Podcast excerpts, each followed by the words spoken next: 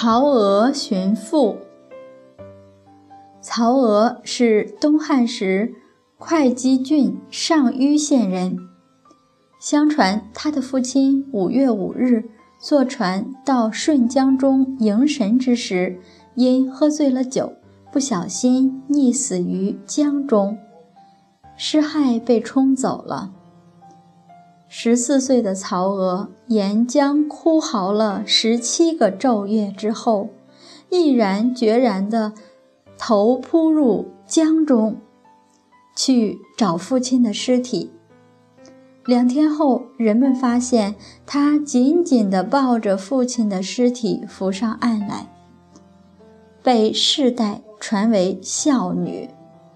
为了纪念他，把顺江。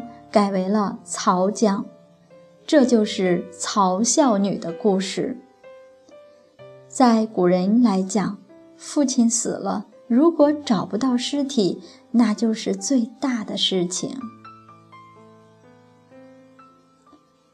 下面一个故事：木兰从军。花木兰的故事，大家应该是比较熟悉了。他是中国南北朝时候一个传奇色彩很浓的巾帼英雄。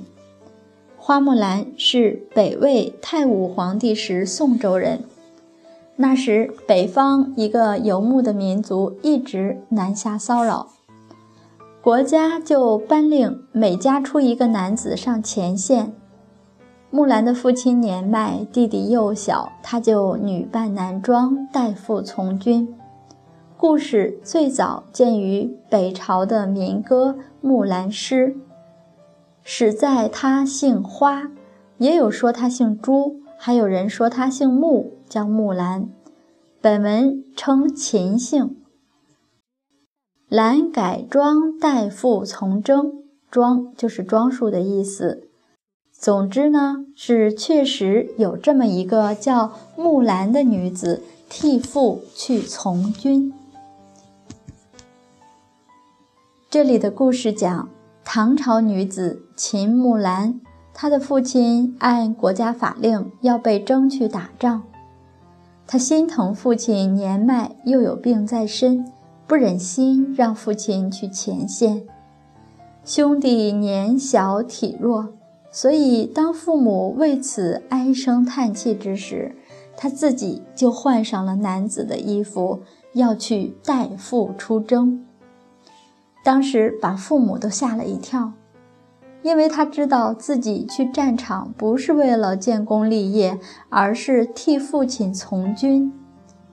所以十二年后，虽然他在边塞立下了赫赫战功，他毅然决然地决定回家。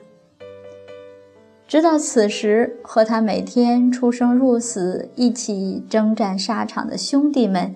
还不知道她原来是一个女子。可汗问所欲，木兰不用尚书郎，愿驰千里足，送儿还故乡。谁都想不通，十二年死里逃生，功勋卓著。皇帝问要什么封赏，什么都不要，回家就好。当他换上了女儿装。这些和他一起征战的兄弟们才明白，同行十二年，不知木兰是女郎。我们听了，确实非常感佩她至孝的行医。一个女子要同一群大男人在沙场征战十二年，她是怎么走过来的？简直跟铁人差不多。冬天要穿着厚厚的盔甲，别人看不出来；夏天想隐藏身份，确实太难了。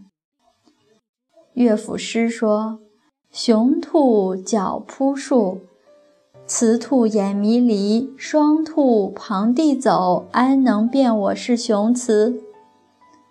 大家整天在一起沙场征战，顾不上来分辨男女。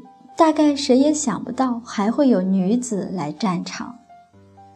有时候也会想，是不是那个刀枪都有眼，专门不上她的身上来呢？